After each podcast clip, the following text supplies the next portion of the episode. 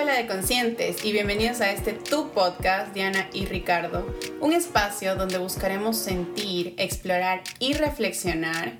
Juntos exploraremos la manera de ser conscientes, diferentes y los que queremos cambiar y no sabemos cómo hacerlo, explorar la incomodidad. Este podcast está patrocinado por Familias Conscientes. Sí, nosotros nos patrocinamos y es el proyecto del que más nos sentimos orgullosos, porque lo vivimos día a día. ¡Wow! ¡Qué episodio tan hermoso! ¡Qué mujer tan tierna, tan linda la que podemos conocer el día de hoy! De verdad espero te emociones y te diviertas en este episodio donde hablamos sobre la saciedad, el hambre, la vida saludable y estas dietas que ahora en día, no sé, ¿crees que se han puesto de moda? Este, hola, hola. Hola, hola de conscientes. Estamos hoy en un live con Pau Parker. A mí me parece que es una mujer muy interesante. Pues me llamo Paula Parker, soy psicóloga clínica, me especializo en trastornos de la conducta alimentaria. Entonces, bueno, la verdad es que ya, ya no tanto, la verdad es que sí, ya la mayoría de lo que hago es sobre conducta alimentaria, pero sí empecé viendo un poquito de todo. Tengo una especialidad en terapia familiar y de pareja, entonces también un rato vi parejas y me dediqué más como a temas de pareja y de sexualidad. Ahorita ya me dedico principalmente a conducta alimentaria, imagen corporal, em, pues eso, autoestima, depresión, ansiedad. Eh, y a raíz de la pandemia, la verdad es que ha aumentado mucho, mucho, mucho todo el tema de, pues de la comida, porque la comida es una forma que tenemos de refugiarnos culturalmente, comunicamos mucho a través de la comida. Eh, y es algo que está como accesible, ¿no? Digo, también tiene que ver con el privilegio, no para todas las personas, pero eh, pues es algo que, que, está como muy disponible y muy accesible y, y, que sí nos puede generar algunas emociones como de confort o que lo podemos asociar con algunas, con algunas emociones que ocultar, más bien que podemos usar para ocultar algunas emociones también. Entonces, a raíz de la pandemia como que ha incrementado bastante esto, o tal vez he hecho más conciencia porque se ha hablado más en redes, como que ha sido una combinación de diferentes cosas. Entonces, pues bueno, ahorita es a lo que más, más, más me dedico, eh, pero pues de todo un poco.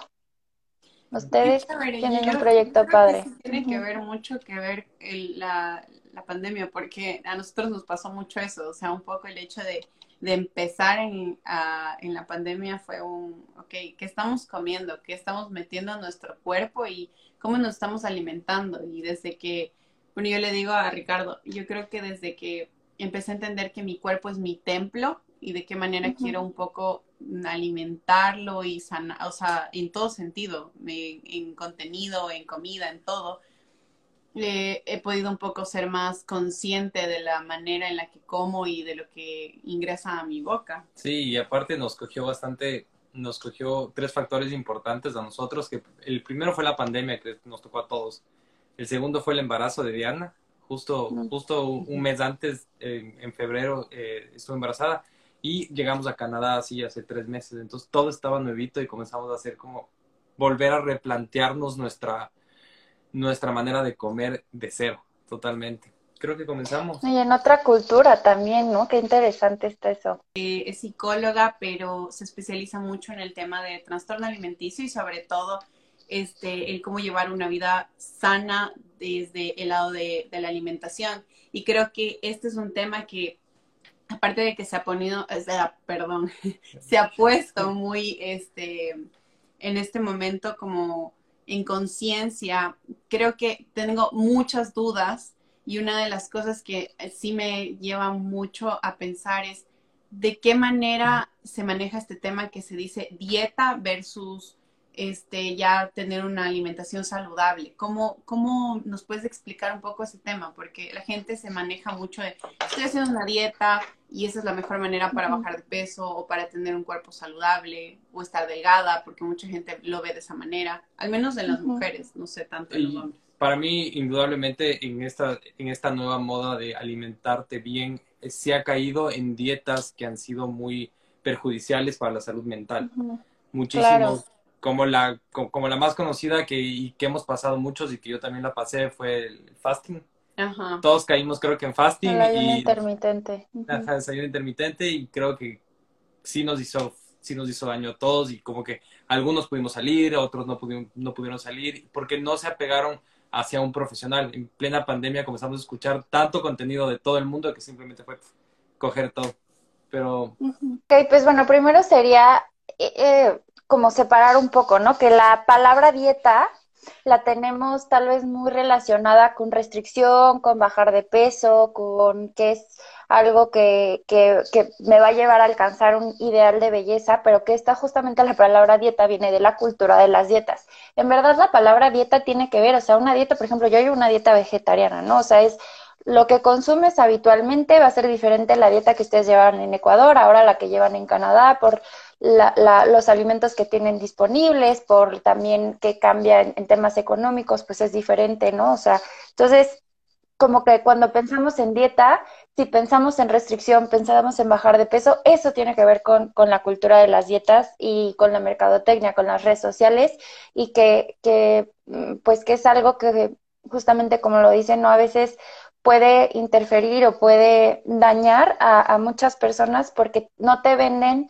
salud. En verdad lo que te venden es la idea de que vas a alcanzar éxito, vas a alcanzar belleza, vas a alcanzar un ideal, un estereotipo, pero que realmente muy pocas personas pueden alcanzar porque una dieta por lo general, hablando de dieta desde restricción, eh, no es sostenible. Eh, o sea, hay muchos estudios científicos que de verdad no es sostenible, eh, muy posiblemente haya un rebote, este, sí se puede bajar de peso, pero mantener el peso bajo esa base de restricción, entonces realmente no es como que una solución. Si fuera la solución una dieta, pues no habría nutriólogos, ¿no? Porque pues ya haces esta dieta, todos la hacemos y no pasa nada. Entonces, pues eso es como que importante empezarlo a ser consciente. Eh, ahora, es importante también empezar a romper con estas creencias de que bajar de peso es igual a tener una mejor salud. Hay una diferencia entre bajar de peso, pero no saben si, si ahorita la pandemia él bajó de peso porque le dio COVID y no pudo comer y estuvo enfermo y, y eso no es sano, ¿no? Y, y, y, asociamos mucho el bajar de peso porque, porque vas al doctor tal vez porque te duele la rodilla y te dice baja de peso, ¿no? Como que también esta idea de, que bajar de peso es, es, lo saludable o es lo que va a hacer que nuestros cuerpos estén en su óptimo, o sea, tampoco va por ahí y es importante empezar a, cambiar estas, estas creencias, ¿no?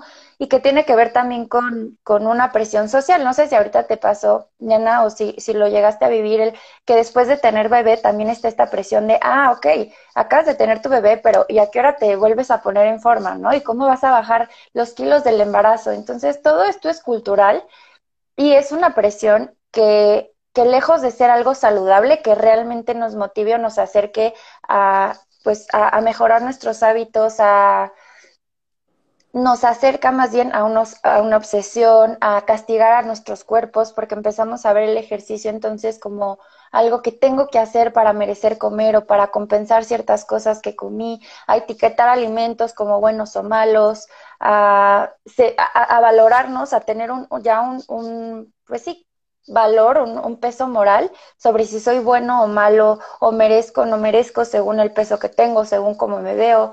Eh, entonces, eh, pues digo, hay como mucho más, más allá que, que se puede profundizar, pero a grandes rasgos yo diría que la diferencia entre hacer una dieta o tener un estilo de vida saludable es que no tiene que ver una cosa con la otra.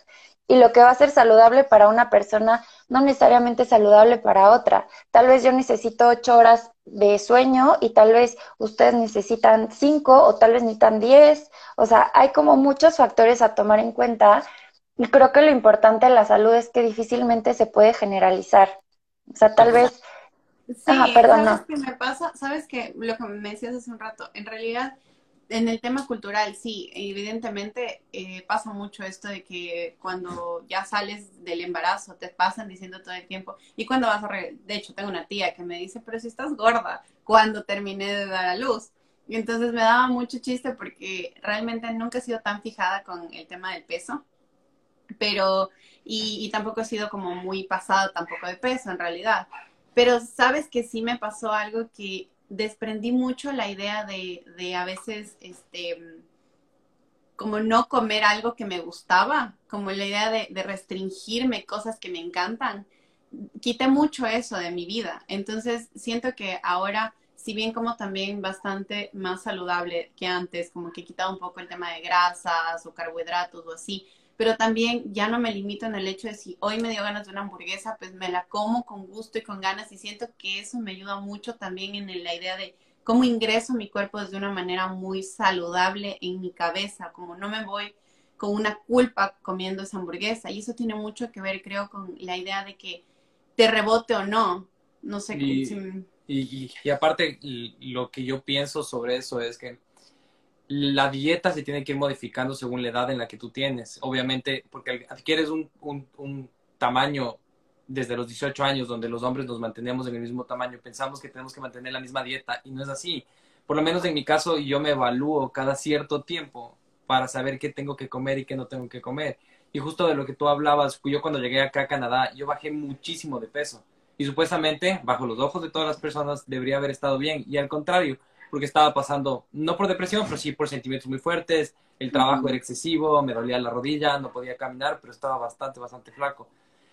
Y me gustan los temas que tú hablas porque eh, sé que en México, por, en, donde tú estás, es, eh, obviamente, está un escalón mucho más arriba en este tipo de temas, lo están hablando muchísimo y indudablemente México es una referencia en Latinoamérica para hablar sobre todo este temas en todo en general, absolutamente en todo pero me gusta mucho el tema que, que, tú hablas sobre el normalizar el hecho de que si algo te pasa en tu cuerpo es porque tienes que bajar de peso. Y eso es algo que yo, lo, yo, yo he tratado de hablar con los, mis seres queridos y con la gente que está alrededor, porque tenemos personas que lo primero que les dicen, les duele la cabeza, van al doctor y es, pero tienes que bajar de peso. O sea, ni siquiera saben qué les tienen que medicar y siempre es baja de peso, baja de peso, baja de peso. Entonces sí me parece bien comenzar a hablar a la sociedad y a la gente que nos escucha como que que el estar un poco subidos de peso o estar de una manera que no encajas en, lo que la sociedad te dice no está mal. O sea, no está para nada mal. Y las preguntas que a nosotros nos han llegado es como familias. O sea, como familias, ¿qué debemos hacer para no generar estos traumas? Porque indudablemente nuestras generaciones es, es, la generación de los traumas eh, alimenticios. en todo sentido. En todo sentido. Pero con la comida es como yo tengo gente alrededor mío que o come demasiado o se priva demasiado hasta un punto en el que realmente se nota que se está haciendo daño. Claro. Oye, es que sí, son, son como muchas cosas aquí, pero tiene, tiene mucho que ver, eh, bueno, lo, lo, que platicabas tú, Diana, ¿no? Como de, de, que me puedo comer esta hamburguesa y, no me privo tanto. Eh, bueno, es que así debería de ser, ¿no? No sé si ahorita que tú observes a, a, tu bebé, no sé cuánto tenga, pero supongo que está bebito, ¿cuánto tiene tu bebé? Ya va a cumplir un año. Ya a cumplir un año. No, bueno, ya no está tan tan bebé, pero sigue siendo bebé. Obsérvenlo, cómo come. Cuando toma, no sé si todavía esté, le estés dando pecho o esté ya con fórmula, pero cuando esté comiendo ya empieza como a comer igual y papillita o ¿Cómo, ¿Cómo es cuando come? O sea, el bebé no se pone a decir, ay, esto es carbohidrato, esto es malo, esto es grasa, esto es malo, ¿no? Sino como que observa con curiosidad, igual y se empieza a meter a la boca, ya en un ratito que empieza a crecer va a empezar a hacer más esto y va a decir, mm, esto no me gusta, y lo escupe y esto sí, y come más. No, son como muy intuitivos y un bebé no se pone a pensar, ay, mi lonjita, ¿no? Ya estoy más gordito, entonces ya me voy a saltar la comida del rato, ¿no? O sea, eso es aprendido. Eso lo aprendemos. Entonces, a mí me parece muy importante como que recordarnos esto, que no nacimos sintiéndonos mal con nuestro cuerpo, no nacimos sintiendo que estaba mal tener la pierna así o la panza así y que este alimento estaba bien comerlo y esto no. Los alimentos que eran malos eran los que nos caían mal. O sea, yo el pimiento podrá ser un alimento con muchísimas propiedades, pero yo lo como y, me pongo mal. O sea, me, me, me tienen que inyectar de que me pongo muy grave. Soy muy alérgica, ¿no? Pero igual para otra persona es buenísimo porque le da energía y le encanta, ¿no? Este, igual y un, un chocolate para una persona tal vez que tiene diabetes y está teniendo una hipoglucemia, le puede salvar la vida, pero tal vez para la misma persona con diabetes que no esté en una hipoglucemia y le va a subir la glucosa, entonces va a hacer que se sienta mal. O sea, como que todo es muy individual y muy circunstancial.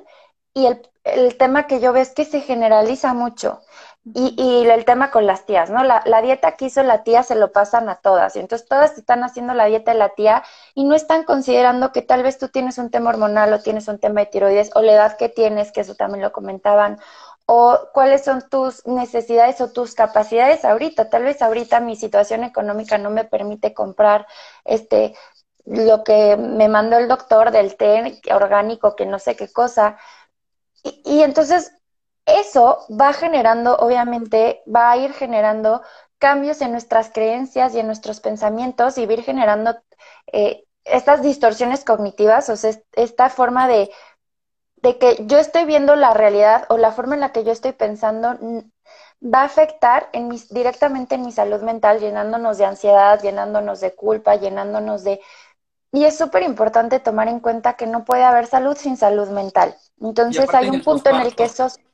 Ajá, aparte en el posparto, disculpa que te interrumpí, pero no, eso es, igual en el posparto, eh, me parece ilógico que por lo menos yo pienso que las mujeres se estén dedicando a pensar en algo más, que no, no, no estar viviendo el momento en ese de, de, lo que están siendo madres. Y aparte porque sé que están bajo una presión, no social, sino una presión de ellas, hormonales, están viviendo un, algo nuevo. Y aparte está la sociedad diciéndoles tienes que coger este peso, tienes que coger este peso y las aplicaciones y los push-ups y los y Facebook, Instagram te están diciendo las cosas que tienes que regresar al peso. Entonces, eh, justamente nosotros trabajamos no mucho te el posparto. ser mucho resiliente en el proceso, ¿no?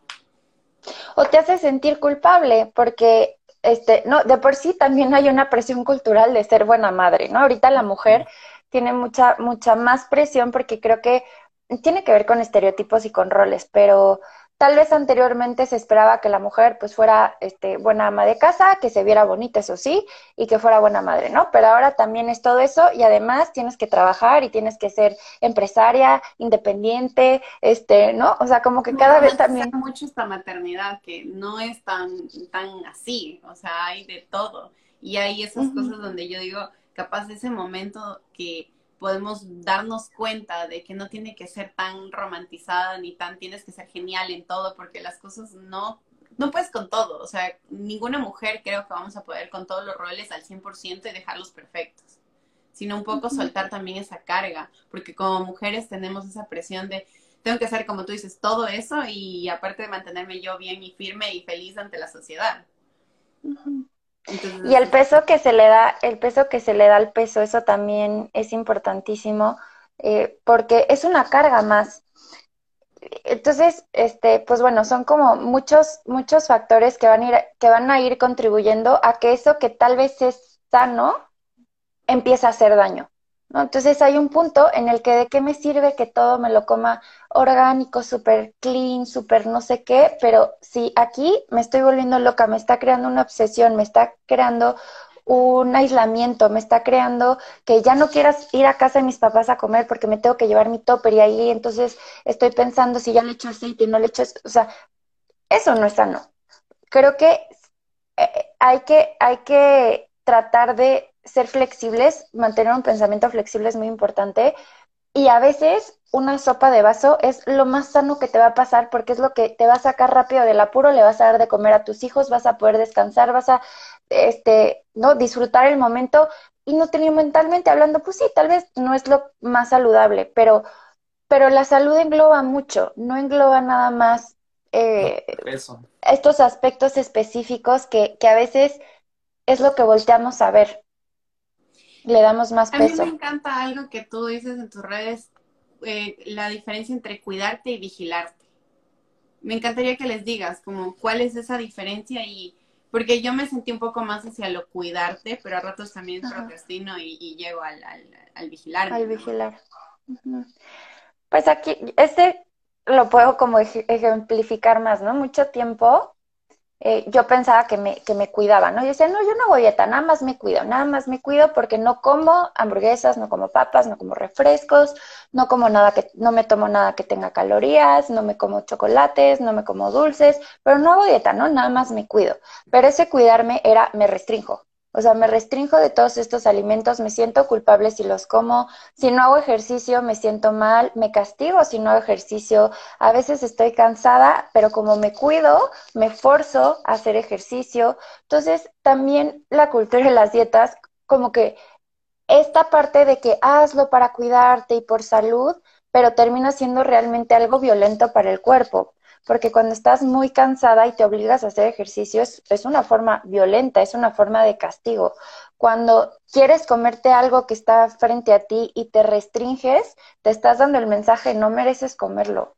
Y te tienes que ver de cierta forma para merecer comer eso que, quieres, eso que deseas.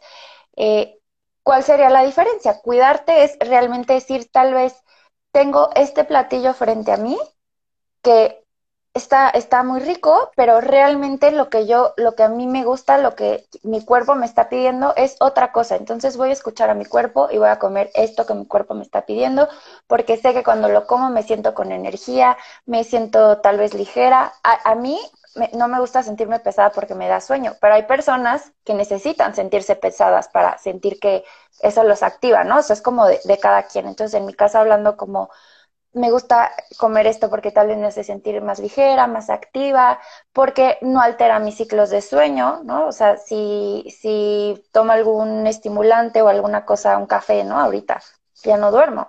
Entonces, una forma para mí de cuidarme es tal vez no tomarme el café, pero no porque me esté restringiendo, sino porque conozco mi cuerpo y, y quiero cuidar mis patrones de sueño, ¿no?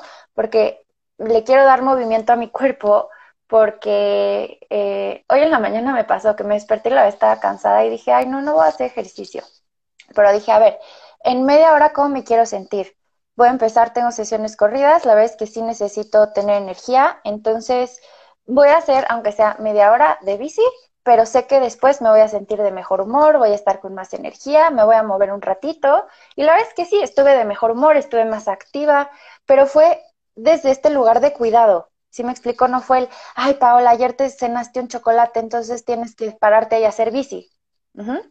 Ese esa sería la diferencia y que muchas veces, yo muchas veces creía que me estaba cuidando, pero realmente me estaba vigilando o me estaba castigando.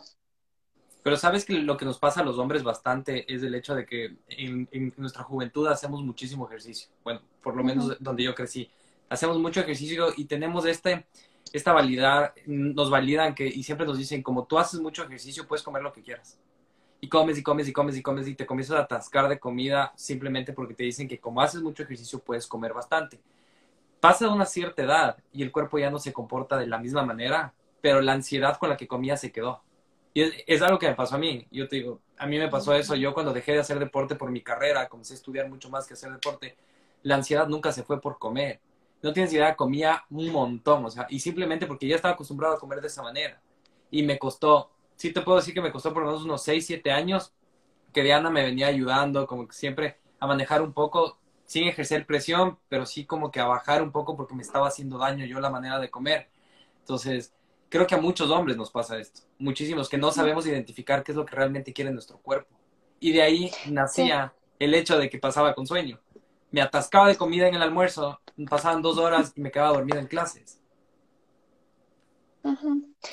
Y es que estamos muy desconectados con nuestras señales corporales, entonces muchas veces tomamos decisiones desde nuestras creencias, desde los pensamientos y no desde el, desde el cuerpo, desde, a ver, realmente me puedo comer todo esto a lo que estoy acostumbrado y eso es importante, ¿no? Como me doy este permiso incondicional de comérmelo. Pero mi cuerpo me está mandando la señal de que tal vez ya estoy satisfecho. O sea, escuchar a nuestro cuerpo, como el ejemplo que, que ponía de cuando somos bebés.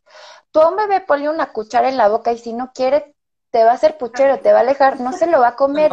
Y tú, tú como papá pensando, no, a fuerza tiene que comer porque no, ya es hora. Y, y los bebés, pues saben, o sea, un, un, bebé de hambre no se va a morir, eso sí, porque, es, porque escucha su cuerpo. Entonces, a veces hay que, hay que aprender a, hacer más como, como somos en esencia y no como hemos sido condicionados por todos estos factores que hemos visto, ¿no? Que son culturales, sociales, eh, familiares también. Pero sabes que indudablemente para, para, nosotros como padres, nosotros estamos aplicando el método de Baby Linguini con nuestro hijo. Entonces nuestro hijo ya come y él ya decide cuánto tiene que comer, qué comer y cómo comerlo. O sea, él decide todo sobre la comida. Pero para nosotros como padres es difícil porque nosotros tenemos ese condicionamiento social de que tiene que comerse todo. Ya te serví este plato, tienes que acabarte todo lo que te puse en el plato. Pero ahí es ese choque porque lo vemos comer y queremos que se acabe todo, pero estamos en ese que es difícil querer algo, pero que el inconsciente actúe de diferente manera. Entonces, y creo que a muchos... Sí, sigue. Les va a enseñar mucho, van a aprender mucho, tienen un gran maestro en casa. Sí, Demasiado. Indudablemente, sí. Yo creo que tiene mucho que ver este tema de la salud con, eh, sobre todo de, del tema de la comida, con la salud emocional. Y es un poco de lo que hablamos también en nuestro taller. Para los que también no lo saben, nosotros tenemos un taller que se llama 21 días para enamorarnos. Entonces hablamos un poco de, de nosotros como eh, de individuo, ¿no? Como el, el, sanar tu ser. Tenemos una meditación hermosa, a mí me encanta, creo que ayuda mucho a limpiar ciertas cosas que, de hecho, como dice Pau, eh, son fijaciones que socialmente se nos van quedando desde niños. Y el sanar eso también puede ayudar en todas estas cosas. Y de hecho, yo justo en esa meditación, eh, bueno, que hice un trabajo, que, que, estuve, con, estuve con un terapeuta, justamente en esa meditación eh, que Diana me estaba guiando también, yo logré sanar algunos tipos de ansiedades que estaban directamente asociados con, con la comida y como la gente que me sigue sabe, con, con el tabaco. Entonces nos ayudó bastantísimo. Y ahí era lo que quería preguntarte desde el comienzo que estábamos, que tú estabas hablando justamente porque nosotros tenemos este taller que es 21 días para enamorarnos. ¿Qué es lo que tú disfrutas más en el momento de tu profesión? ¿Manejar temas alimenticios o de pareja? Porque siempre me ha parecido bastante interesante. Sí, fíjate que a mí la terapia de pareja en teoría me encanta. O sea, me encanta todo el tema de comunicación asertiva, los lenguajes del amor, pero en la práctica no me gusta. Siento que no soy buena. O sea, no soy buena, siento que soy mejor en terapia individual. Me gusta tratar temas de pareja en terapia individual, pero en la terapia de pareja, digo, también cuando empecé estaba más chiquita, como que estaba más joven y creo que pues eso también influía, pero siento que no soy buena, o sea, no sé, siento que no se me da, entonces pues opté por la terapia individual, yo creo que me va mejor ahí. Hay una cosa que, que hablábamos recién con Mamá con Amor, que tuvimos una entrevista aquí igual, ella habla temas sobre maternidad y me encantaba una cosa que me dijo y me dejó muy marcado. Ella dice, tú enseñas lo que necesitas aprender. Entonces, capaz en este momento de tu vida estás enseñando esta faceta tuya de, la alimentación y todo porque tú necesitas aprender algo de ello. Y ahí es donde nos volvemos expertos y maestros. Y capaz en la otra parte no necesariamente este, no la tienes bien enfocada, sino más bien la tienes tan bien enfocada que capaz ese no era el momento para aprender ni, ni, seguir eh, con esa idea en este momento en tu profesión. Entonces, a mí me encantaba eso porque me dejó pensando mucho. Nosotros hacemos eso, o sea, por más de que hemos aprendido mucho como pareja, como relación, siempre estamos constantemente entendiendo más. Y esa es la manera en donde nosotros nos enfocamos en nuestro taller, el, dar algo que nosotros también tenemos que seguir reforzando y trabajando. Y todo esto es para nosotros una, una terapia. Siempre estamos, este, no sé, cuestionándonos, este, y, de hecho, nosotros, eh, como dice Diana, y toda la gente que nos sigue sabe que nosotros somos una pareja que nos tocó reconstruirnos muchas veces. Porque hay temas como este que realmente nosotros no sabemos. O sea, no sabemos y queríamos que justamente nos expliquen el tema de la dieta. Y ahí va el siguiente cuestionamiento que yo tengo, porque obviamente vengo de una familia latinoamericana que tiene una alimentación que simplemente es, fue pasada de generación en generación y que obviamente sí generó algunos problemas psicológicos en mí y en mi hermano especialmente, porque había cosas, yo no comía igual que mi hermano, pero igual, a ver, yo no deseaba comer lo mismo que mi hermano, pero igual comíamos lo mismo. Okay. Entonces, ahora como familias, ahora como hogares, como con relaciones, ¿cómo nosotros podemos hacer para, para que nuestros deseos no sean influenciados en la gente, en este caso en, mi esposa y en mi hijo? No sé si me, hago entender. Sí, eh, híjole, es que yo creo que eso es bien importante en, en todos los sentidos, no solo como en, en, el tema de la comida, ¿no? O sea, hablando de expectativas. Tal vez yo como mamá no quiero que mi hija ande con, tenga este novio, ¿no? Pero ahí estoy proyectando yo mi deseo, las expectativas que yo tengo de mi hija y que no le estoy dando su lugar a mi hija, ¿no? Y que también tiene que ver con con conciencia, con autoconocimiento, pero también con darle su lugar a cada quien y confiar, confiar en que la persona que está enfrente de mí tiene sus razones por tomar la decisión que está tomando y yo no puedo controlar o yo no puedo, eh, muchas veces nos movemos desde la expectativa. Entonces, como yo quiero que, no sé, otro ejemplo, ¿no? Mi hijo estudie medicina, pero tal vez mi hijo quiere ser músico. O sea, sí, digo, ya es otro tema, ¿no? sé hay que dar las bases y si hay que, pero al final creo que tiene que ser como soltar y, y, dejar y acomodar muy bien eh, lo que no te pertenece, o sea, separar lo que es tuyo y lo que no te pertenece. Y en ese proceso yo creo que por eso es importante la terapia individual, que a ver, yo voy a recomendar la terapia como psicóloga, pero creo que a cada quien lo que le funcione. Si vas a ir con un chamán, si vas a leer un libro, si te vas a ir a meditar, o sea, lo que le funciona a cada quien, pero sí hacer un trabajo personal de introspección, de identificar esto, ¿qué es mío?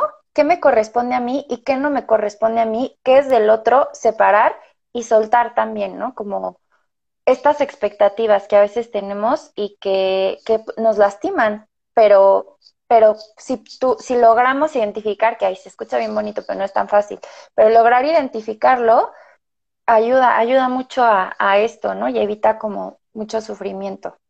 Sabes que de hecho los podcasts y los podcasts que, que, yo he escuchado de ti me han ayudado muchísimo a identificar y más que nada, porque si no se habla, si no se escucha lo que está pasando, a veces ni siquiera sabes qué te está pasando en tu cuerpo o qué te está pasando en tu mente. Entonces, una de las cosas grandiosas que me pasaron a mí es cuando te escuché y especialmente me se regalan dudas. Fue como que me abrió muchas, muchas cosas que yo no entendía y que yo no sabía. Y de la otra, me acordé de, un ejemplo de la parte en la que tú estabas diciendo en, nuestra familia. Eh, había una chica que le decían en la familia que era, eh, no sé si es la misma palabra en México, que es quisquillosa, que es especial para comer. Mm, ¿Ok? Y fue toda su vida le repitieron, es quisquillosa, es quisquillosa, es quisquillosa. Ahora esta niña tiene 16 años y no la veo diferente a nadie. O sea, y, literalmente la veo muy saludable. Entonces, para mi punto de vista, creo que ella es un ejemplo de que el cuerpo de ella y lo que ella come fue decisión de ella, literalmente, y no lo que toda la gente le decía alrededor. Porque la mamá sí la apoyaba y la mamá le decía, tú mira y come lo que tú quieras. Claro, como que eso de que te tratan de enseñar a comer todo y no lo, y no lo haces. Entonces, o bueno, antes tendían a hacerlo. A mí mi papá siempre, come todo, come todo. Y en cambio a mi hermana no. O sea, más bien no tenía esa presión de mi papá. Entonces era como, come lo que te dé la gana. Entonces, eso sí, o sea, yo creo que eso no hace una diferencia, pero a nivel social sí cuestiona mucho. Y ahí hay otra pregunta que tengo, Pau, este, ¿Cómo conectas con tus niveles de hambre versus saciedad?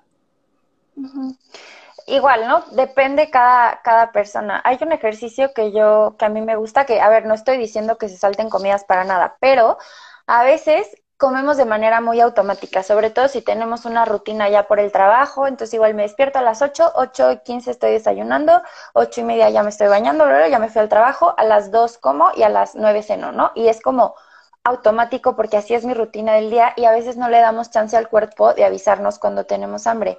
Entonces, cuando es así, no estoy recomendando que se salten comidas, ¿no? Pero si no logras identificar, entonces igual y mañana en lugar de a las 8.15 que siempre comes, sí prepárate algo, igual llévatelo al trabajo, pero dale chance a tu cuerpo de que te avise cómo tienes hambre. Y las personas, eh, es que parece muy sencillo, pero es que verdad es que hay personas que no tienen idea hazte esta pregunta, a ver, ¿cómo, cómo, cómo sé cuándo quiero ir al baño? ¿Cómo sé cuándo tengo sueño? Y, parece como muy fácil, ¿no? Ah, pues, pues claro, ¿no? Cuando, cuando quieres ir al baño, pues sientes una presión en la vejiga, tal vez, sientes una urgencia, cuando tienes sueño, sientes cansado, empiezas a bostezar, pero tener hambre a veces es difícil identificar. Entonces, yo creo que el primer paso sería observarnos con curiosidad, sin expectativas, sin juzgar, simplemente observar y hacernos esta pregunta, ¿cómo sé cuando tengo hambre? Antes de comer algo, preguntarme, a ver, ¿tengo hambre? ¿No tengo hambre? ¿Se me antoja? ¿No se me antoja? ¿Qué quiero comer? Y empezar a identificar las sensaciones, ¿no? Yo, yo, Paola, siento un vacío en la panza, me empiezo a poner de mal humor y me empieza a doler la cabeza.